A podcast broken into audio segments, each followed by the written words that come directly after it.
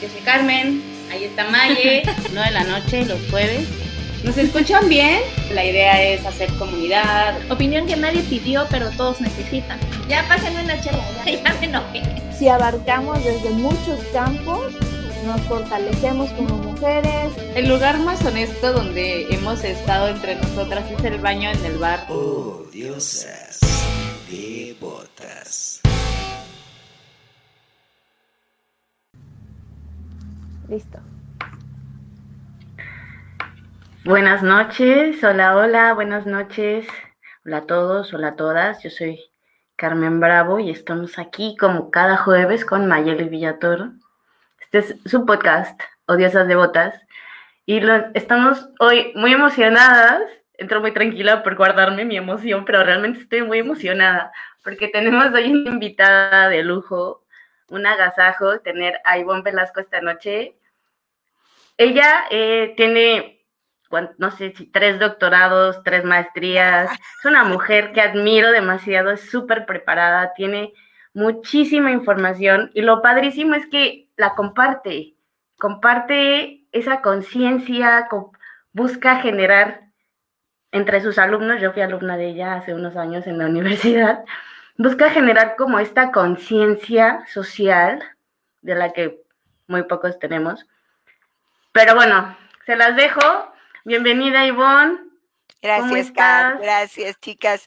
Pues encantada, muy contenta, muy contenta de que Car, una extraordinaria alumna, que recuerdo y reconozco con mucho cariño, eh, eh, muy, muy activa, muy talentosa, muy, muy, eh, muy proactiva.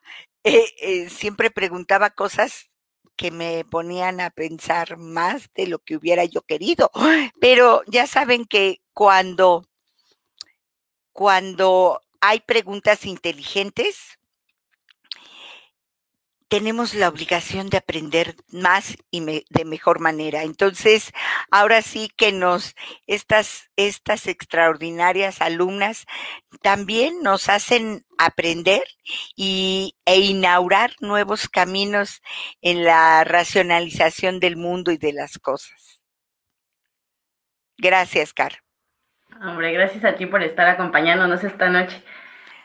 El tema de hoy es lo políticamente correcto. Seguimos en el mes de marzo, seguimos celebrando a las mujeres y seguimos hablando con ellas y de ellas y para ellas. Pues sí, mira, eh, eh, me invitabas a, hablar algo sobre política. Y la política es, es todo, es todo. Lo que hacemos todas, todos, todes debajo de las sábanas, siempre y cuando no sea de asolitos, porque ese es autoservicio. Pero cualquier cosa que hagamos acompañados, no importa por cuántas y cuántos, es un ejercicio político. La organización que hace la mamá en la casa, cuando dice mis niñitas, mis niñitos, aquí duermen en camas, pues entonces antes de salirse de su casa, hacen su camita. Si desayunaron, levantan su platito y su vasito. Y hoy le toca a Juan sacar la basura, igual que toda la semana. Y la semana que entra le toca a Mariel. Ese es un ejercicio político. no hay manera de no hacer política, porque es cualquier relación con el otro, con la otra, para el bienestar de nuestra convivencia, para repartir bienes, servicios, para convivir y hacerlo de la mejor manera. Entonces no hay manera de zafar cuando los medios y los políticos hablan de que ellos son los que hacen política, pues nos están queriendo arrebatar una actividad que es intrínsecamente humana, Decía Aristóteles, nueve siglos antes de Cristo, fíjense nada más, desde cuando ya venía diciendo, la definición del hombre es animal por género, racional por diferencia y político. No puede no ser político. Digo, a menos que se dedique a administrar el tráfico en la Vía Láctea. Si no, necesariamente hace política, aunque ni sepa que lo está haciendo. Exacto, muchas veces no tenemos ni idea de lo que estamos haciendo y estamos haciendo política. A mí cuando me, nos contaste esta parte de la universidad fue así de, ¿cómo?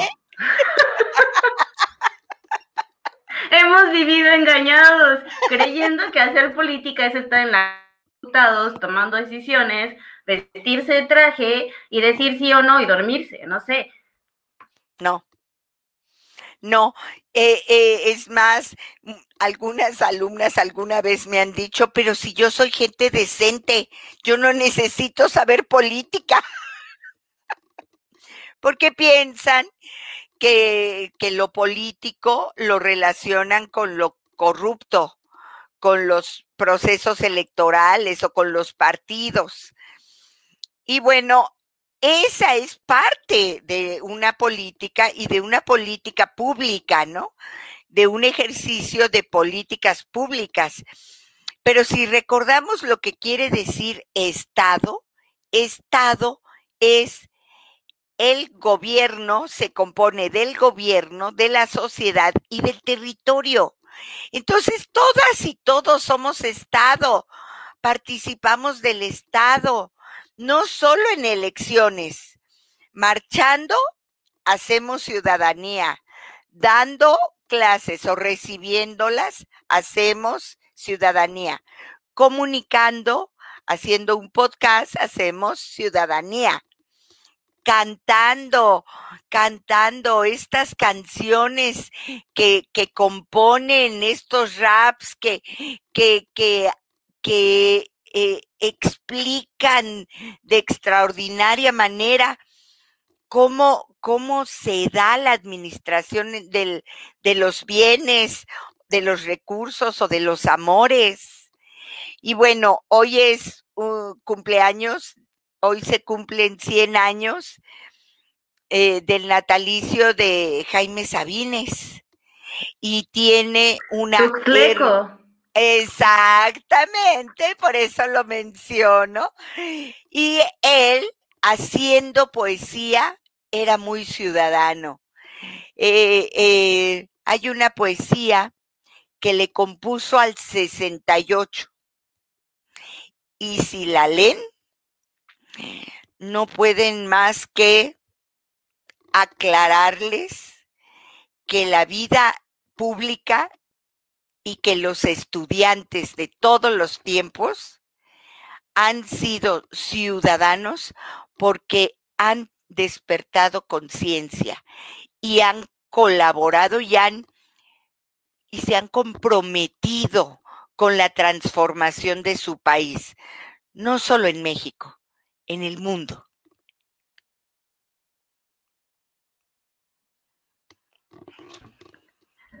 Entonces realmente hacemos ciudadanía, hacemos política todos los días.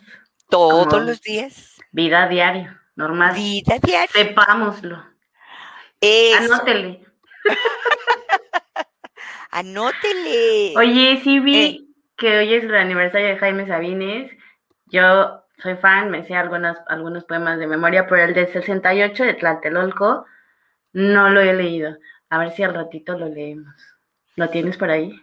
Lo tengo en mi Facebook, ahí lo puse. Lo vamos a abrir. ¿Eh? Para verlo. Ahí lo puse, sí, cómo no. También nos mencionabas que hoy es, también se celebra el Día de la No Violencia contra las Mujeres. Bueno, es una conmemoración. Todo marzo, como ustedes saben, se piensa en las mujeres. Es un mes para reflexionar. Un día como hoy también, pero hace más de 100 años eh, hubo mujeres, unas costureras en un taller en Nueva York, fueron asesinadas por su patrón, las incineró porque exigieron derechos laborales. A partir de entonces, se ha elegido los días 25 de todos los meses para que sean los días naranjas, es decir, que pensemos de qué manera vamos a dejar de violentar a las mujeres. Parte de este gran movimiento que ha habido de las feministas de unos años para acá, sobre todo en cuanto que se ha recrudecido los feminicidios en todo el territorio nacional. Bueno, a partir de eso, las feministas cada vez están más enojadas. Miren, habemos muchas generaciones de feministas y hemos ido cambiando y es natural que cambiemos porque el entorno va cambiando. ¿Qué tenemos en común? Todas luchamos por nuestros derechos, por tener derechos. ¿Por qué? Porque en 1954 fue la primera vez que en Naciones Unidas se reconoció que las mujeres también éramos personas o sea, que no tenemos ni 100 años de ser personas. Declarado, reconocido, imaginen ustedes.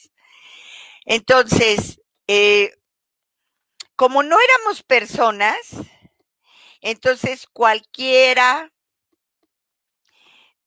podía hacer uso de nuestro cuerpo, de nuestro O sea, podíamos ser como un burrito, right? Así que vendido, este, si lo quieres hacer tacos, hazlo tacos. Si lo quieres usar para carga, úsalo para carga. Si lo quieres usar para fotos, úsalo para fotos.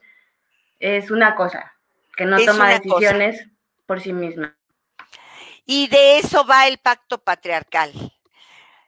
Celia Amorós, en un libro que vio la luz en 1994, mm, Feminismos, Igualdad y otra cosa más que ahora no recuerdo, eh, plantea por primera vez este concepto. Jamás imaginó que iba a ser un fact track. Imagínense cuándo iba ella a pensar. Pero cuando dijo el pacto patriarcal, hay que acabarlo, destruirlo. ¿Por qué?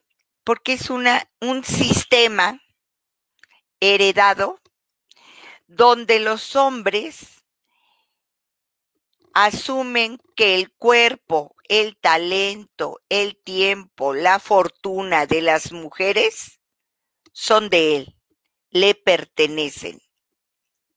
Y a partir de eso, pues todo lo demás, como tú dices, ¿no? Entonces, ellos asumen que eres su cosa hasta te ponen nombre, ¿no? Porque cuando se casan dos personas, pues resulta que le dan la factura con el nombre de él a ella y no el nombre de ella a él. O sea que quien pasa a ser propiedad es ella. A mí, eso aún me causa ruido. Ah, o sea, yo sí lo veo, todavía hay personas en Facebook que se ponen su nombre y en vez de su apellido de su ¿Suyo? Eh, se ponen el del esposo, ¿no? Yo sí. sí. ¿Por qué hacen eso? ¿De dónde sacan? O sea, ¿por qué? No, eso no es ley, no es necesario. Amigas, no, es como ponerte el tag aquí del nombre de tu, o sea, o un Ay, no, o de esos de las vacas que te marcan. Ay. Así, así mero, tú lo has dicho muy bien. Entonces, bueno, eh, de eso va el pacto patriarcal. Entonces, lo hemos visto mil veces. Ellos, aunque se caigan, aunque sean enemigos, aunque defiendan marcas distintas, aunque sean totalmente diferentes. Si uno ve al otro con una mujer diferente a su esposa, jamás dirá nada. Nunca. Forma parte del pacto patriarcal. Las mujeres no tenemos esa alianza. No tenemos esa lealtad, digamos, incondicional entre nosotras. Vaya, una mujer puede llegar al MP a denunciar que ha sido violada y el MP dice, seguro se ha de ver vestido así como viene, ¿verdad? Por eso, por eso. O sea, eh, ya da por sentado que al otro que ni lo conoce es inocente y que la víctima es culpable. Cuando la ley dice que tiene que hacer todo lo contrario, pero no, no cumple con la ley. Hace poquito veía un documental donde mm, hablaban feministas, feministas de los años 50 que estaban en, en su apogeo de, le decían la segunda ola feminista. Y como decían, o sea, eh, pasan las fotos de cómo eran ellas de jovencitas, luchando, pegando carteles, marchando, y que ahora se ven ya de grandes viendo toda la lucha que, que, ellas tuvieron. Entonces lo platican a la distancia. El, cómo los hombres cuando quieren resolver algo o imponer algo siempre es con violencia. Hasta eh, para lograr cosas en guerras, en todo, ha sido con violencia. En cambio, las mujeres para protestar por sus derechos, para todo, lo único que se ha tratado durante toda la vida es que las leyes nos beneficien, nos amparen, nos cuiden, sin salir así de, bueno, violaron a mi hija, voy a salir a matar gente, vamos a armar una guerra, a matar gente inocente, porque dicen, las mujeres hasta en esa parte, eh, con respecto a lo que decías de la política, estamos tratando de hacer política, estamos tratando de inmiscuirnos en todos los niveles, porque cuando una mujer bueno, ¿qué es lo que esperamos siempre? Llega a cargos importantes donde pueda decidir, donde pueda tomar decisiones importantes por las demás, pues lo va a hacer y, lo va a salvar. Ah, y cuando vi este documental, me dio un poquito de tristeza porque es de hace de, muchos años, hablaba de 50, 60, bueno, de muchas generaciones, y veía, este, estaban, por ejemplo, pidiendo el aborto legal en Estados Unidos. Y, me, dio hasta ganas de llorar porque dije, ay, seguimos en eso. O sea, siento que los pasitos son como pasitos de bebé. Obviamente si ves a la distancia, sí se ha avanzado mucho. Claro, claro. Y justo acá viene una pregunta que hizo Andrea. Mm. Dice, Ivonne, ¿crees que se ha avanzado, a ver, te lo pongo, ¿crees que se ha avanzado suficiente en la lucha de la defensa de los derechos de la mujer en México? No, no se ha avanzado suficiente. Gracias, Andrea, por preguntar algo así. Eh, eh, hay, una, hay un cálculo que hicieron que de seguir con este avance pírrico, como acaban de describir, eh, nos faltan 150 años para lograr la igualdad en derechos y en oportunidades. Quiere decir que ni nosotras, ni nuestros hijos e hijas vivirán en un ambiente, en una sociedad igualitaria, paritaria, respetuosa, amorosa. No. Pero lo que sí tengo que decirte, yo empecé eh, la lucha en 1975. Tenía 17 años y fue el Congreso Mundial el primer Congreso Internacional que se dio además aquí en México, en la Ciudad de México. Y entonces, eh, bueno, éramos 20 y estaban ahí las grandes mexicanas, o sea, pero que eran chiquitas, eran muy jóvenes, maestras de la UNAM como Marta Lamas, como Marcela Lagarde, o sea, éramos 20, ni crean que más.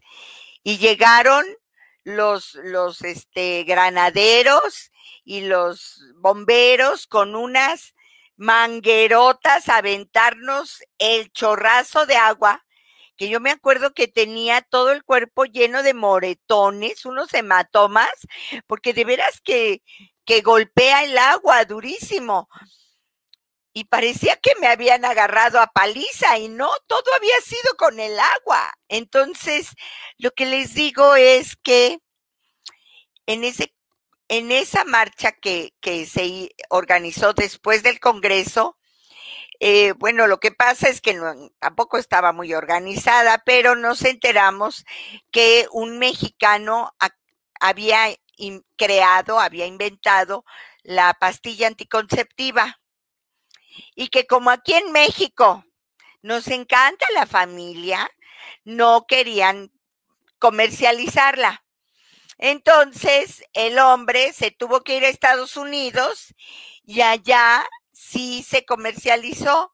Entonces aquí, pues cuando nos dicen eso y estábamos en el Congreso, oigan, pues vamos a gritar y a marchar y a exigir que entren los anticonceptivos, porque queremos tener libertad sexual y que no cada vez que que tengamos una, una relación, tengamos un bebé, no frieguen. Y entonces, eh, pues hicimos eso.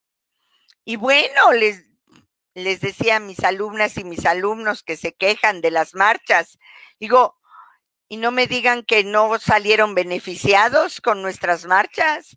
Claro que estuvo re bien que marcháramos pueden tomar decisiones como tomarse una pastilla anticonceptiva, amigos. Así es, así es. Entonces sí, sí creo que no es suficiente, sí creo que, los avances parecen pequeños, pero la verdad es que habernos apropiado de parte de nuestra reproducción, que sabemos que ningún método anticonceptivo es 100%, pero oigan, de no tener nada, pues ya era algo y poco a poco hemos ido avanzando. Claro que queremos y seguimos pugnando que de todas maneras en la Ciudad de México lo logramos por el derecho al aborto, ¿no? A la interrupción temprana del embarazo. O sea, la mujer tiene que lograr apropiarse de su cuerpo, porque si no es dueña de su cuerpo, de su tiempo, de su talento, no es dueña de nada. De repente vivimos como que en una burbuja pensando que somos libres y que somos dueñas de nosotras mismas, que somos autosuficientes, capaces de salir adelante solas, pero de repente te topas en la calle que si tú no vas acompañada de un hombre eres vulnerable y te pueden hacer y chiflar y decir y gritar y hasta tocar. Hasta, bueno, matarte, ¿por qué no? ¿Por qué no? Pues porque eres mujer. Andrea Valdés. ¡Ay! Uf, dice, ¿qué crees que hace falta? ¿Qué podemos hacer las mujeres para avanzar más rápido? Querida Andrea, no solo es apretar el paso. El feminismo es una forma de vida.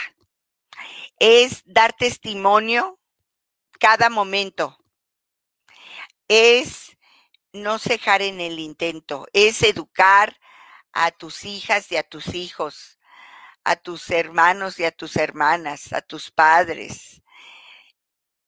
Nunca pagar un matrimonio de tus hijas, pero siempre pagarles los divorcios. Sí, tenemos que entrarle, que entrarle con todo, ser congruentes, ser muy congruentes. Eso es lo principal. Apenas estaba viendo un video, una película, donde los papás se enteran que sus hijos adolescentes van a tener sexo. Entonces la mamá de una de ellas se pone como loca para tratar de evitar que su hija tenga sexo. Y su amiga le dice, hey, ¿qué onda? Y el feminismo y el libre albedrío y su decisión y su libertad. ¿Qué onda? Y la mamá estaba fúrica aventando cosas y le dice, eso no me importa ahora. Solo necesito creer que ella no tenga sexo. Fíjate nada más. O sea, es, ahí va la incongruencia. No, no. Al parecer era el discurso que ella profesaba, pero cuando le tocó vivirlo, fue Ya de no no, pudo". quiero. No. Obviamente después recapacitó Ah, muy bien, muy bien. y todo final feliz.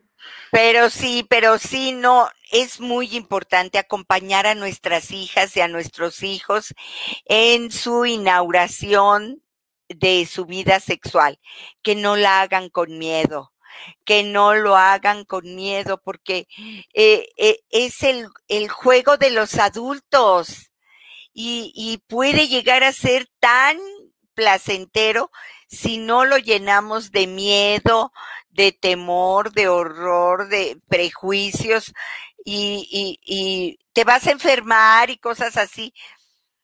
Hay que pensar de manera muy importante, fíjense, en, en- estaba yo en casa de unos amigos en Alemania y vi llegar a su hija con su novio.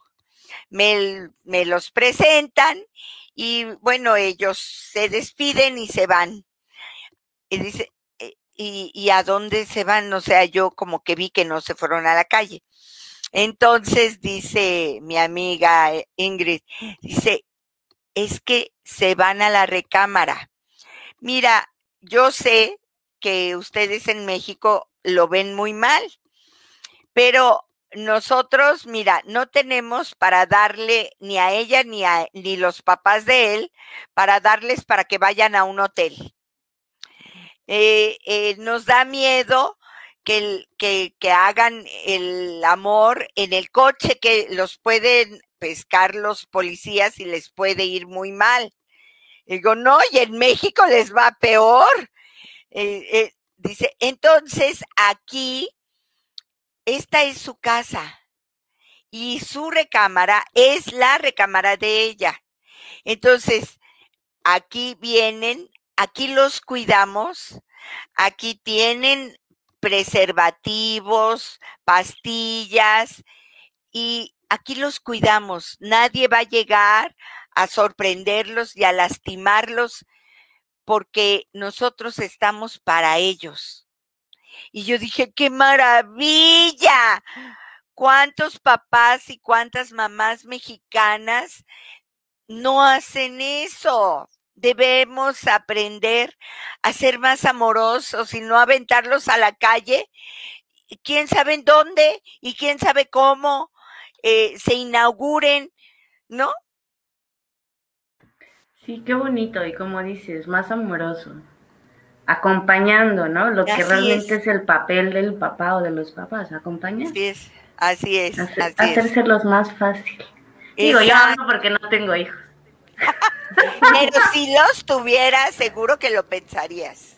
Aparte creo que también mi hermana siempre me decía, eh, mis papás eran muy prohibitivos, pero mi hermana siempre me era de, si tienes un novio, si estás saliendo con alguien, preséntamelo, tráelo a la casa, tráelo aquí a la sala, que esté sentado en el sillón, que yo vea quién es, que vea que no estás sola, que vea que estás acompañada, porque lo que hacemos o lo que hacen, o sea, los papás prohibitivos es que al cerrarle la puerta de no puedes tener novio, no puedes hacer esto, no nada, estás dejando a tu hijo solo, estás Así dejando es. que tu hijo tome decisiones sola, en escondidas tuyas, y obviamente van a ser malas decisiones. Claro. Entonces, este, es, es muy importante ese acompañamiento. Y hablando de mamás, hay un comentario muy bonito acá, donde te están haciendo una pregunta.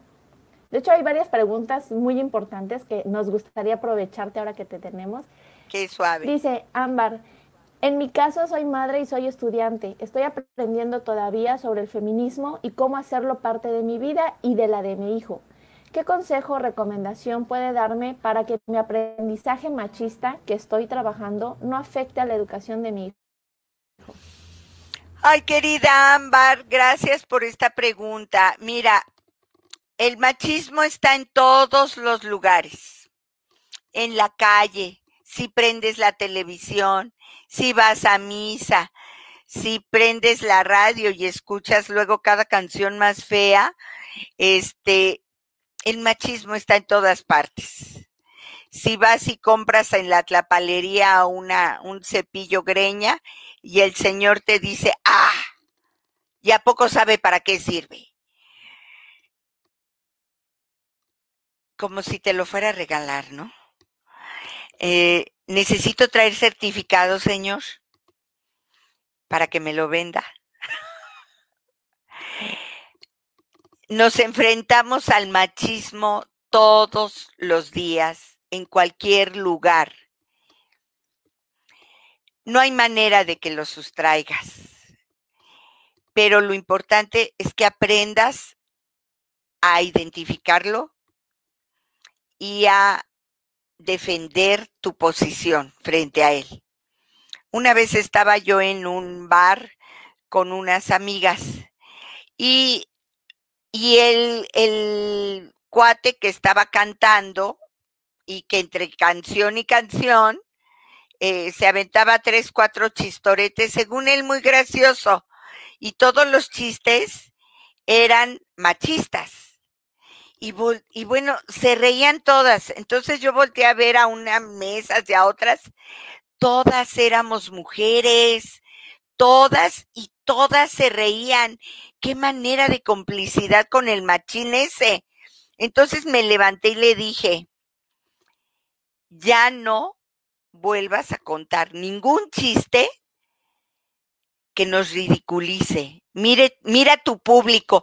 Sí, pero se están riendo, sí, pero, pero porque son, como decías tú hace un momento, correctamente políticas pero no son felices siendo identificadas como inútiles, tontas, incapaces, torpes. Y, o sea, no va por ahí. Entonces, mejor canta, eso lo haces muy bien, pero los chistes no te salen bien. Yo lo que digo es que tenemos que seguir haciendo esas cosas. Después de eso yo me llevé unos buenos aplausos. Lo que te digo es que eh, eh, tenemos que recuperar nuestra dignidad y las de las otras, porque tal vez las otras sí sean muy correctas, políticamente correctas. Les han enseñado a que no pueden, no deben defenderse del dominador, del abusador. Pero creo que ya es tiempo. Y ya lo hemos empezado a hacer. Entonces, no hay necesidad de ser groseras como ellos. No vamos a salir a las calles a repartirles nalgadas. No. Pero, pero si vemos una bicicleta que se acerca con esas intenciones, podemos aventar una buena pernada para que se caiga el babas de la bicicleta. Tenemos que aprender a hacer esas cosas, chicas. Gracias, Yasmín. Igual, abrazos. Hay una pregunta muy importante y de hecho igual me antier estaba hablando con una amiga porque vi un comentario sobre las mujeres trans y como un pequeño choque que hay con el feminismo y yo le pregunté, porque ella es como mi feminista de confianza, así como mi gurú en el feminismo, y le dije, oye, ¿qué pasa con este tema? Y ya me empezó a explicar su postura. Y empecé a documentarme y vi que hay muchas posturas. Platiqué con otras dos amigas y vi que había muchas posturas. Acá hay una pregunta de Karen Solé. Dice, ¿pueden entrar las personas trans al feminismo? Claro, claro. Son personas, para empezar. Son personas, para empezar. Y tienen derecho a tener derechos. Y tienen derecho a tener oportunidades, becas. Eh, eh, eh, tienen derecho a, a tener una vida. Claro que sí. Porque el feminismo realmente no es un género. No, no, no, no, lo, lo que acabas de decir es muy importante, Carmen. El feminismo es una ideología que ciertamente surge de las universidades y surge a partir de que identificamos que las mujeres somos tratadas como el segundo sexo.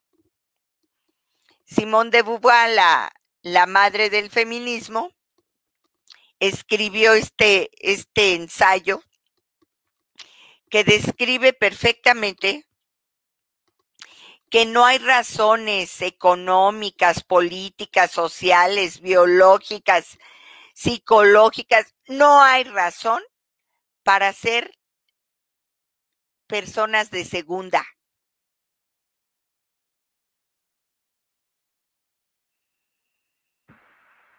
No hay, así como decías hace rato, nos tratan, bueno, o el machismo nos, nos hizo sentir menos, débiles, pequeñas, achicarnos para caber, para complacer, para estar bien, porque era lo políticamente correcto, porque es lo que nos inculcaron. Esta, y esto viene de generaciones. La pregunta que hacía hace rato una chica que dice que cómo poder quitarse el pensamiento machista que traemos muchas veces ni siquiera nos damos cuenta, siento que darte cuenta que tienes pensamientos machistas es un avance enorme, entonces ya estás del otro lado. O sea, reconocerse machista a uno mismo, porque es bien fácil señalar y decir, es que mi mamá, es que mi abuela, no, pues vete a ti, y ve, ve por ti, responde por ti, sé responsable por ti. Entonces, darte cuenta del lenguaje que manejamos, porque muchas veces tenemos el lenguaje a, a la punta de la lengua de es una puta, es una zorra, así. porque neta, así nos lo aprendimos, ¿no? Y el patriarcado nos quiere peleando, nos ah, quiere compitiendo. Claro. Por el, por, el macho alfa. Como plateado. Pero tenemos un, ándale, pero tenemos una, una eh, eh, noticia, chicas los mamuts hace rato se extinguieron. Ya no hay que luchar por el hombre macho alfa. Ir al súper y comprar tu mamut si quieres. Ya podemos ir a Walmart a hacer súper sin necesidad de... ¿Sabes qué? Pasa mucho. Lo que decías que el machismo lo encontramos en todos lados. Yo estaba peleando la semana pasada porque fui este, con el papá de mis hijos a comprar unas cosas que necesitábamos para la casa y yo llevaba el dinero, pero se lo di a él porque estaba guardando mis cosas. Entonces le dije, paga. Él pagó, pero estaba pagando con mi dinero. Entonces le dieron el cambio a él. Yo estiré mi mano así porque pues era mi cambio. Y se lo dieron a él. Y a mí lo que me entregaron fue la bolsa de cosas, así como de la carne y las verduras, como de tú cárgala. ¡Y te toca! Y, me, indigné mucho y como ya me conoce me dijo, no es hacer tu pancho. y le digo, es que siempre que vamos a algún lugar y yo pago la cuenta, o sea, directamente yo estoy metiendo mi tarjeta, poniendo mi número, le entregan la tarjeta de regreso a él. Es como de, pero si yo te lo estoy dando y, y veme a mí. Y lo primero es que se dirigen al hombre con el que vas. Ese es el acto patriarcal, ese es. Ese es. Si vas al médico acompañada de, del, del hombre de tu vida, padre, hermano, hijo, amigo, amante, esposo, lo que sea, él, y, ah, pero es sobre tu salud, la tuya, el médico se dirige a él y le explica el estado de tu salud y lo que vas a tener que hacer y comer pero a ti ni te mira, tú no estás, haz de cuenta. Pacto patriarcal. O sea, parece una broma y nos da risa, pero es real, o sea, sí Pero así es. Así es. A mí me pasa mucho porque yo tomo cerveza. Sí. Cuando salgo con mi esposo, él no toma cerveza. Yo pido una cerveza y él pide un refresco. Entonces siempre, siempre me dan el refresco a mí. Claro, claro, claro. Tú no tienes derecho al mal. Él sí. No. Sí, sí, sí. La fanta de fresa es de es tuya. Sí. La caguama es de él. Sí, siempre que llegan yo así de ya hasta tengo las manos listas para cambiarlos de lugar. Sí. y es que aprendimos a, a, esta cotidianidad con la injusticia. Mira, acá hay una pregunta de Abraham Camarillo. Dice, bueno, era Ivonne, porque dice Iván. y de ahí pues, Hola, Abraham, buenas noches. buenas noches. ¿Crees que el machismo es totalmente negativo? Constantemente veo una polarización donde el machismo es lo negro y el feminismo es lo blanco. Y desde mi punto de vista es igual de peligroso llegar al extremo de decir esto es lo malo y esto es lo bueno. Gracias, Abraham, por la pregunta. Mira, el feminismo es una ideología académica que se ha convertido en una forma de vida, en una teoría psicosocial del cambio, en una forma de transformar los poderes en el mundo. ¿Qué es el machismo? El odio contra las mujeres. Y eso no surgió en la academia ni en ninguna universidad. Eso surgió en los hogares, en las casas, en las calles y en todas partes, que tiene que ver con este pacto patriarcal del que estamos hablando. O sea, las feministas, el feminismo, en ningún momento estamos diciendo que queremos ser dueñas del cuerpo, el talento, la herencia y el trabajo de los hombres. Nunca, nunca te vas a encontrar eso, ¿eh?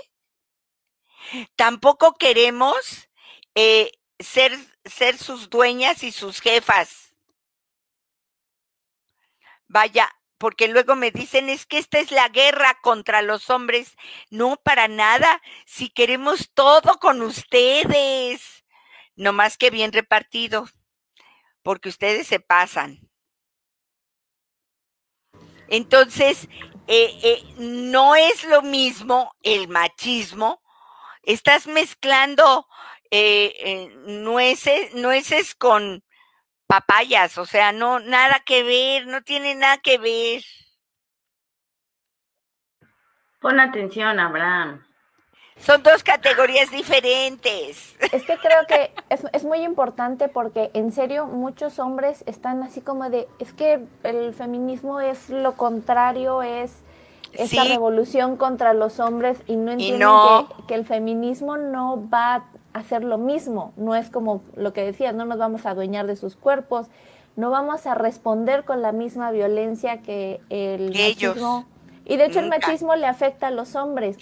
El ser hombre no significa ser macho. El machismo afecta muchísimo la calidad de vida de ellos, el que no puedan expresarse, el que vivan con traumas, el que vivan con tantas cosas, no se dan cuenta que el mismo machismo también los está pues está perjudicando. Qué bien que lo toques así. El sistema patriarcal, en el, dentro del sistema patriarcal, todas y todos perdemos. Nadie es feliz. Los hombres todos los días tienen que probar que son muy machos y para eso tienen que meterle al acelerador y ganar la carrera en la carretera, en la autopista, en donde sea. Tienen que ser muy machos y se las tienen que echar a todas, ¿no? Porque, porque si no, han de ser medio raritos, ¿no? Y, y, y, tienen que ser muy machos, como que nomás una, una no es ninguna, échate otra y échate otra. Total que los hombres en América Latina difícilmente llegan a viejos porque todos los días tienen que eh, probar su masculinidad, que es tan frágil que basta con que se pongan una camisa rosa para que ya sean raritos. O sea, para que su masculinidad esté en entredicho. Entonces, la verdad es que no va por ahí. El sistema patriarcal, como dices, les ha arrebatado su capacidad emocional, los discapacitó a ellos de una manera y a nosotras de otra. Entonces tenemos que aprender a convivir y a ser más parejas, porque lo que ha construido el patriarcado son disparejas. A mí me preocupa mucho de, del machismo. En mi caso, yo soy mamá de tres niños, varones, de que, que crezcan en este sistema patriarcal. A mí me da mucho miedo porque, por ejemplo, mi hijo me dice, me gusta el color rosa. Y en la escuela la maestra le dice, oye, no, no pintes de rosa porque el rosa es para niñas. Se quiere dejar crecer el cabello, o sea, tiene cuatro años y eso no lo cantes, no bailes así porque no eres niña. Entonces, toda la educación que yo hago en la casa, que hacemos todo el tiempo, que sé libre, sé, sé lo que quieras, vienen y tienes que bailar así, van a hacer un festival, órale, a perrear, y tú vas a tratar así a la niña, y tú vas a bailar así con la niña, y no puedes traer el cabello largo porque no eres niña. Y la otra, te enfrentas también a todos los hogares que tienen este sistema patriarcal donde los niños, las niñas de cuatro años ya saben qué es ser niño y qué es ser niña. Es que no hagas eso porque eres, eres joto, no hagas eso porque...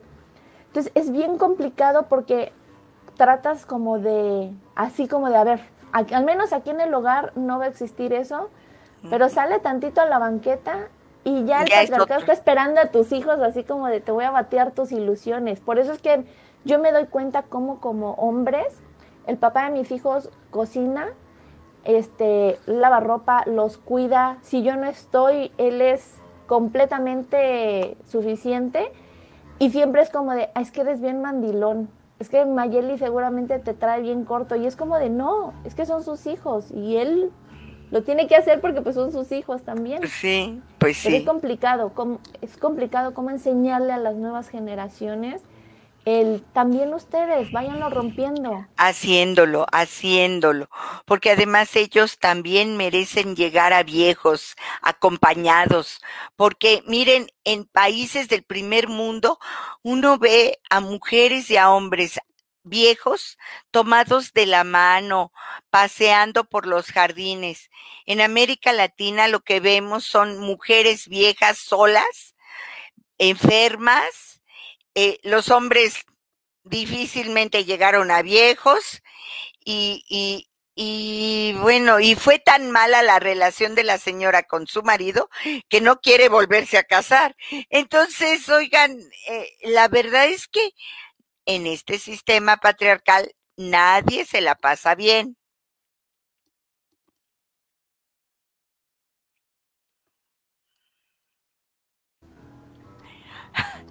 El sistema patriarcal es toda manifestación, es como el sistema circulatorio, mientras que el marchismo eh, son, son formas específicas que expresan el desprecio de las mujeres. Vieja la última a correr, ¿no? No llores. ¿Qué mal maneja? Seguro es vieja. Así, así. Sí. No llores. Los niños no lloran. Pero el sistema eh, eh, habla de todo el sistema, o sea, lo que decíamos, si vas al, al, al, al mecánico y le, le tratas de explicar cómo los síntomas que estás está manifestando tu vehículo y le, le, empiezas a decir, mira, yo percibo esto, aquello, lo otro. Ay, señora, déjeme su coche y mándeme a su marido, ¿no? Ese es sistema patriarcal.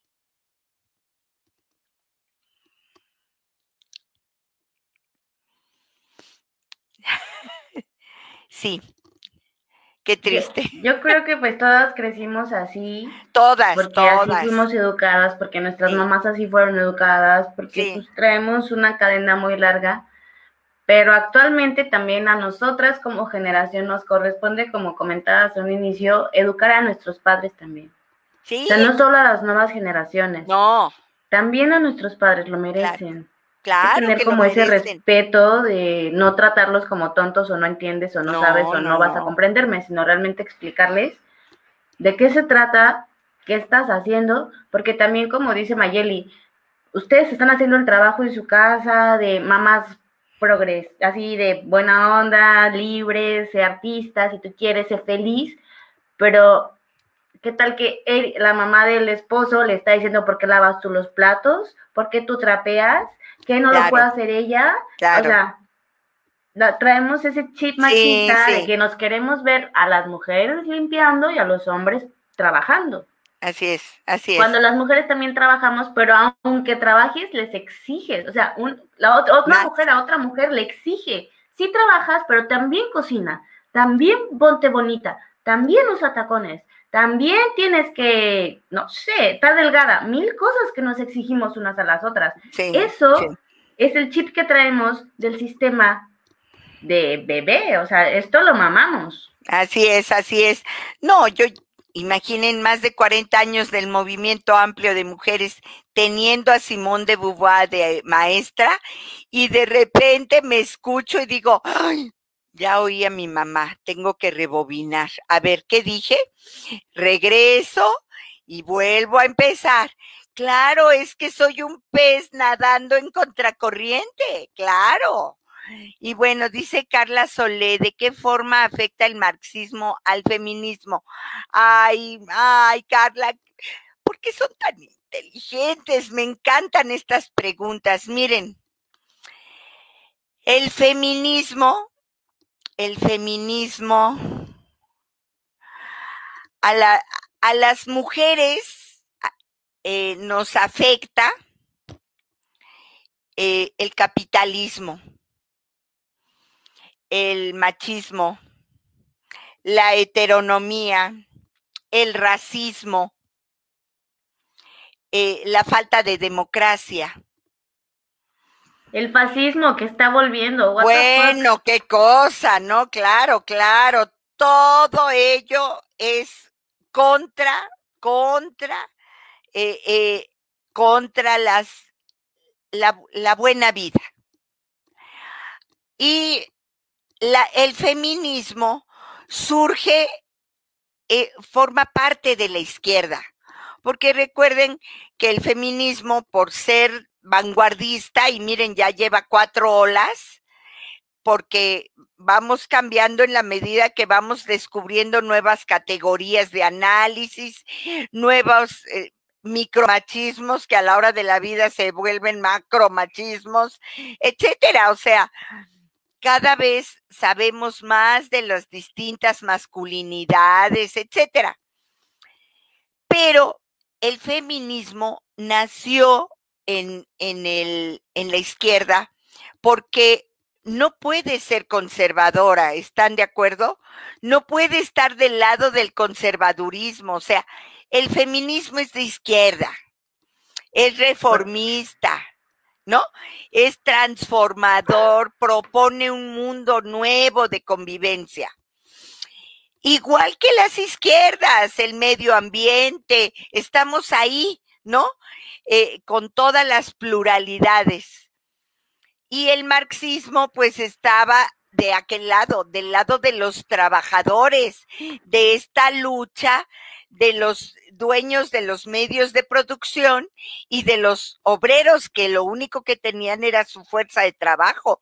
Les estoy diciendo que el 8 de marzo se instituyó como, como una conmemoración, porque no podemos celebrar el asesinato de mujeres costureras que fueron asesinadas por pedir sus derechos y eran y no estaban pidiendo cosas manchadísimas, o sea, no.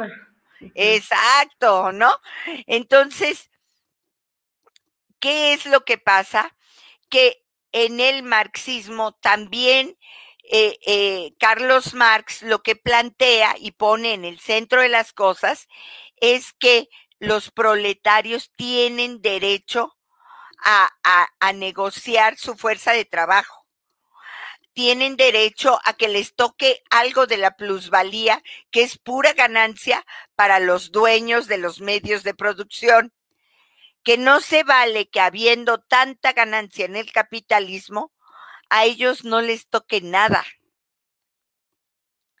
Entonces, todo este, toda esta reflexión, por supuesto que es muy importante porque la primer lucha de las mujeres fue una lucha de derechos laborales y todavía no se acaba porque seguimos ganando 37% menos que los varones por la misma tarea.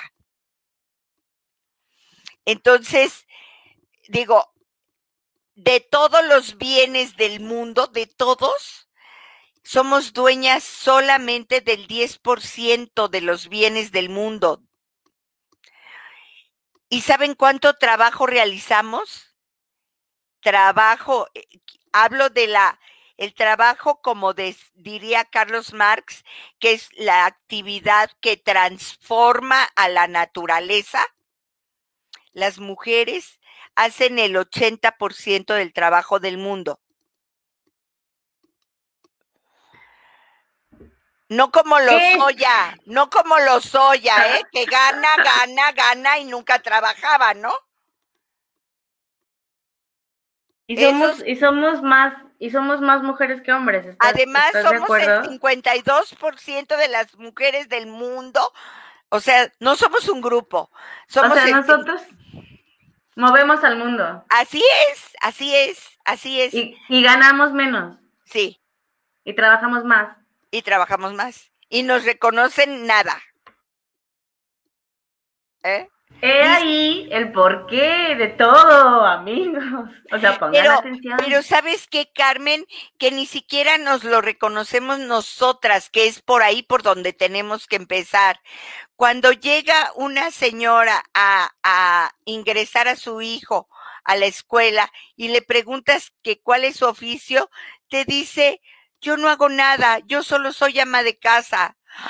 Pero si ella es la que garantiza que su familia tenga el piso necesario para realizarse, sin que el Señor tenga ropa limpia, planchada, comida hecha y los niños no tengan ahí lo necesario en su hogar, que lo hace posible esa mujer.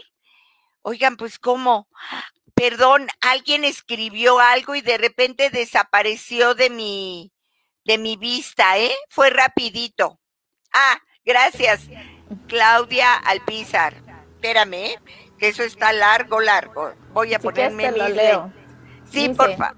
Esto del pacto y sistema patriarcal e incluso la cosificación de la mujer me recuerda que si una mujer está esperando en un bar a su pareja, y se acerca un hombre que le empieza a hostigar, pero justo llega su pareja de la mujer, este dichoso hostigador lo que hará será disculparse con la pareja de la chica, diciendo algo como, oh, perdón, güey, no sabía que era tu vieja.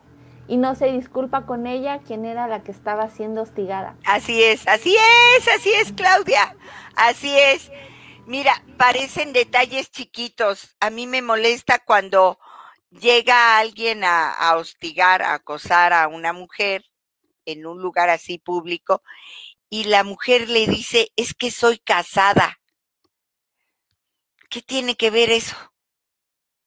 Esa no es la respuesta, ¿están de acuerdo? O sea, la respuesta es, no quiero, no gracias, este, me estás importunando, no me interesa. Soy casada, o sea, pero entonces eso quiere decir que sí le interesa, pero que no puede. Pero no puede, porque está, fíjate todo lo que quiere decir en esa expresión.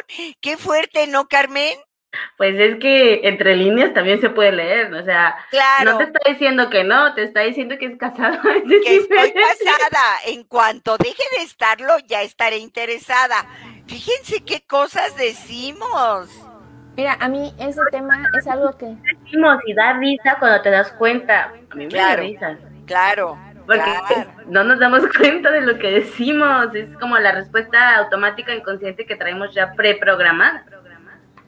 Ese tema a mí es algo que me molesta mucho porque en redes sociales o bueno, te, te tienen que tener etiquetada de esta es una mujer casada, esta es una mujer soltera.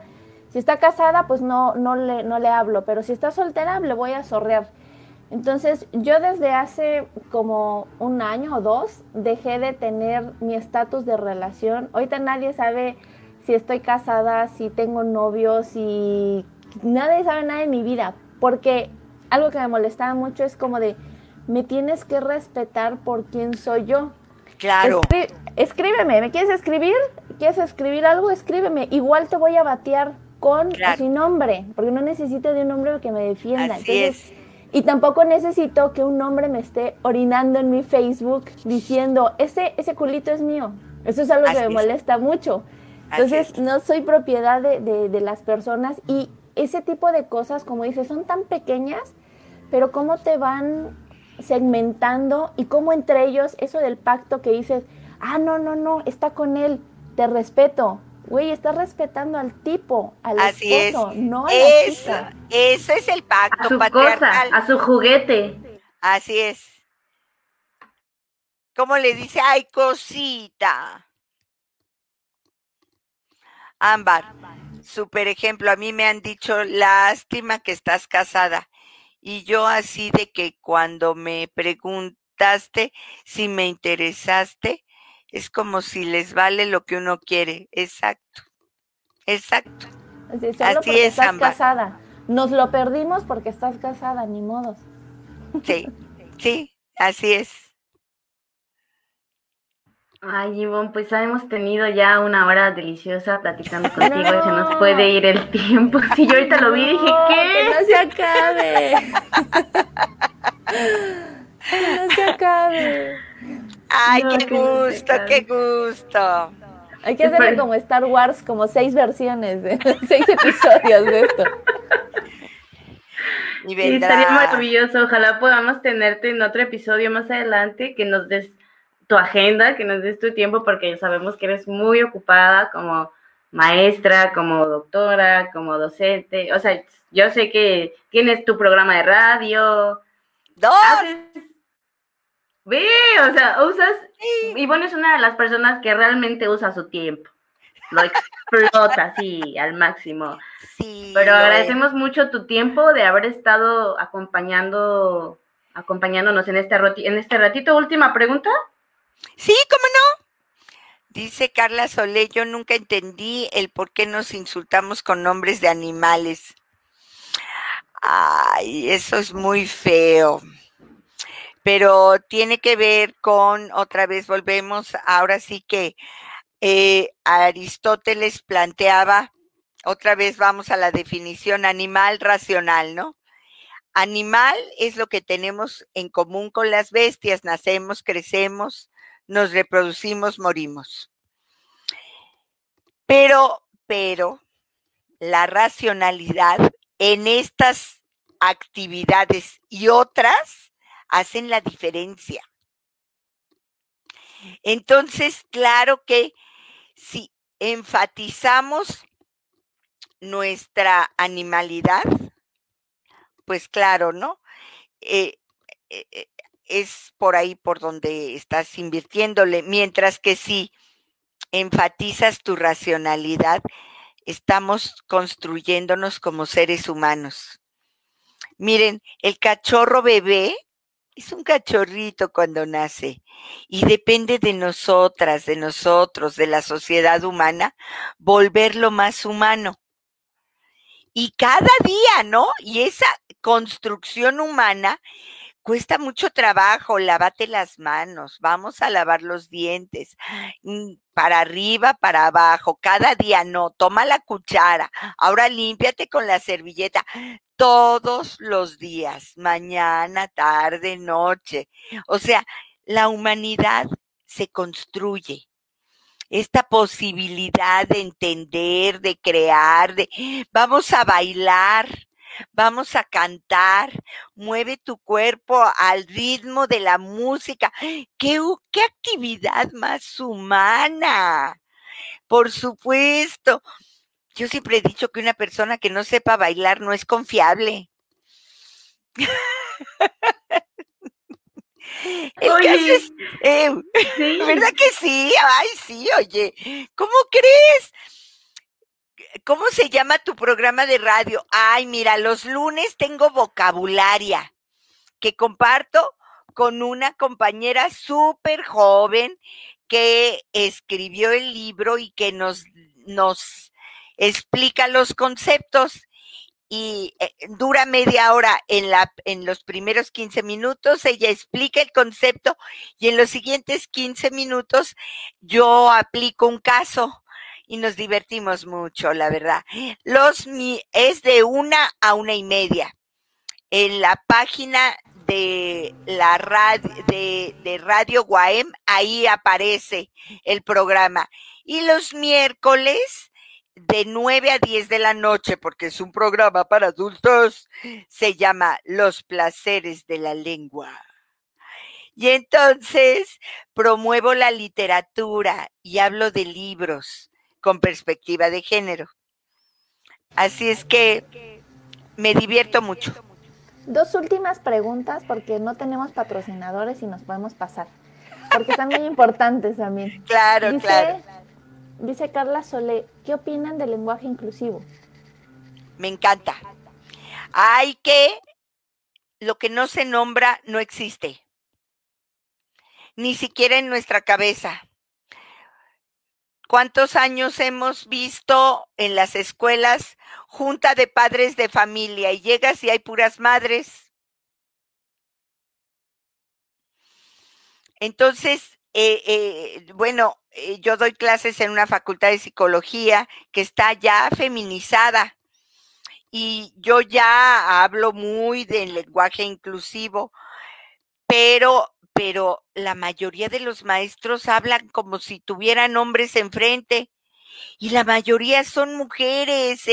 Hay grupos donde solo hay un hombre, pues hablan en masculino porque temen ofender la masculinidad de ese hombre y desaparecen a todas el resto de ellas. Me parece una falta de respeto. Sí, hay que usar el lenguaje inclusivo. Y la última, de Maffer Gómez, ¿existe una forma de hacer que las personas mayores y adultos jóvenes dejen de apoyar el machismo? Lo que nos comentabas hace rato, que el feminismo toca educar a todos. Miren, solamente con el ejemplo y haciéndoselos ver, porque hace algunos años fui eh, eh, titular del Instituto de la Mujer y el director de, administración, una persona que era seis, seis años mayor que yo, me dijo alguna vez, recuerdo, Ivonne, si no es porque diario te veo, te escucho, oigo tus conferencias, lo que nos dices a todas y a todos, yo no me hubiera, no me había dado cuenta en toda mi vida que soy un macho macho y nunca me había dado cuenta de eso hasta ahora. Entonces, ahora piso suavecito porque no quiero ofender a nadie. Pues qué considerado.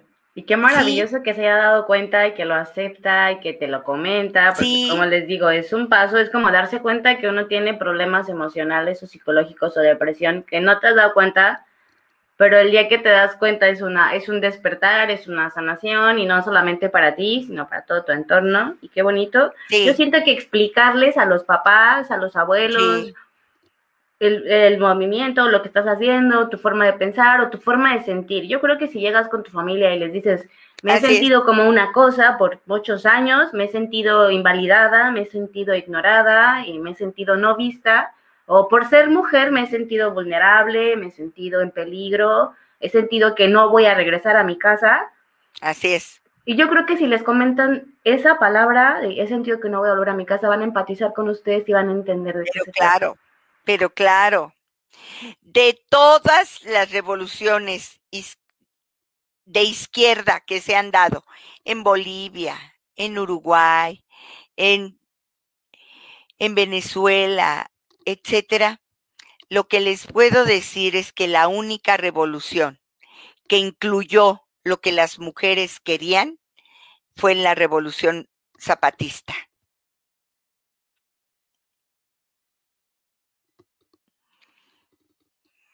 Así que estamos en el lugar y en el momento correcto. Así es, así es. Están haciendo cambios muy importantes, muy importantes. Muchísimas gracias, Ivonne, por estar con nosotros. Fue un placer así enorme escucharte. Hay mil preguntas que nos gustaría hacerte aún. Este, pero ya esperemos que nos, nos aceptes otra invitación. Otro Con día. todo gusto, encantada.